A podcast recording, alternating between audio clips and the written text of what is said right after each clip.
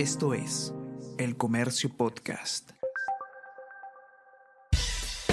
Buenos días, soy Gladys Pereira, periodista del Comercio, y estas son las noticias más importantes de hoy, martes 11 de mayo.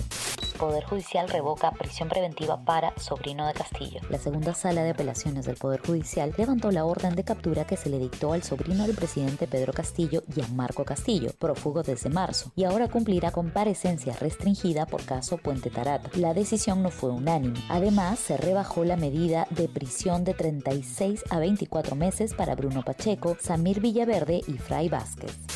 Congreso elige a los seis nuevos miembros del TC. Sin debate y pese a cuestionamientos, el Pleno del Congreso eligió anoche a seis nuevos magistrados del Tribunal Constitucional. Fueron designados Francisco Morales Arabia, Luis Gustavo Gutiérrez Tixe, Helder Domínguez Jaro, Lucimelda Pacheco Serga, Manuel Monteagudo Valdés y César Augusto Ochoa Cardi. Diez congresistas del ala magisterial renuncian a la bancada de Perú Libre tras la polémica elección ausencias del Ejecutivo entrampan el diálogo en las Bambas. El gobierno y los representantes de las seis comunidades campesinas ubicadas en los alrededores del proyecto minero Las Bambas, en Apurímac, no llegaron a ningún acuerdo tras la reunión que sostuvieron ayer para solucionar el conflicto social. Los comuneros demandan al gobierno el levantamiento inmediato del estado de emergencia y expresaron su malestar por la inexistencia del primer ministro más de 400 presos muertos en solo dos años en Ecuador. El motín del lunes en Ecuador, que dejó 44 muertos, es una más de las continuas reyertas sanguinarias en penales en las que han muerto más de 400 reos desde el 2021 en dicho país. La crisis de seguridad es uno de los flancos más complicados del gobierno de Guillermo Lazo, que en mayo declaró el estado de excepción.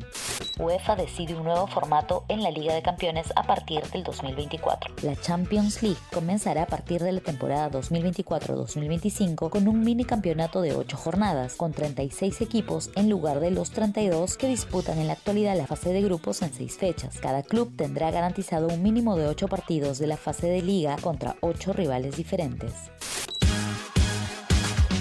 No te pierdas Eso no se pregunta. El nuevo podcast de El Comercio creado para cuestionar todo aquello que normalizamos en el pasado. Escúchalo desde este miércoles 11 de mayo a través de la sección podcast de elcomercio.pe o en Spotify, Apple Podcast y Google Podcast.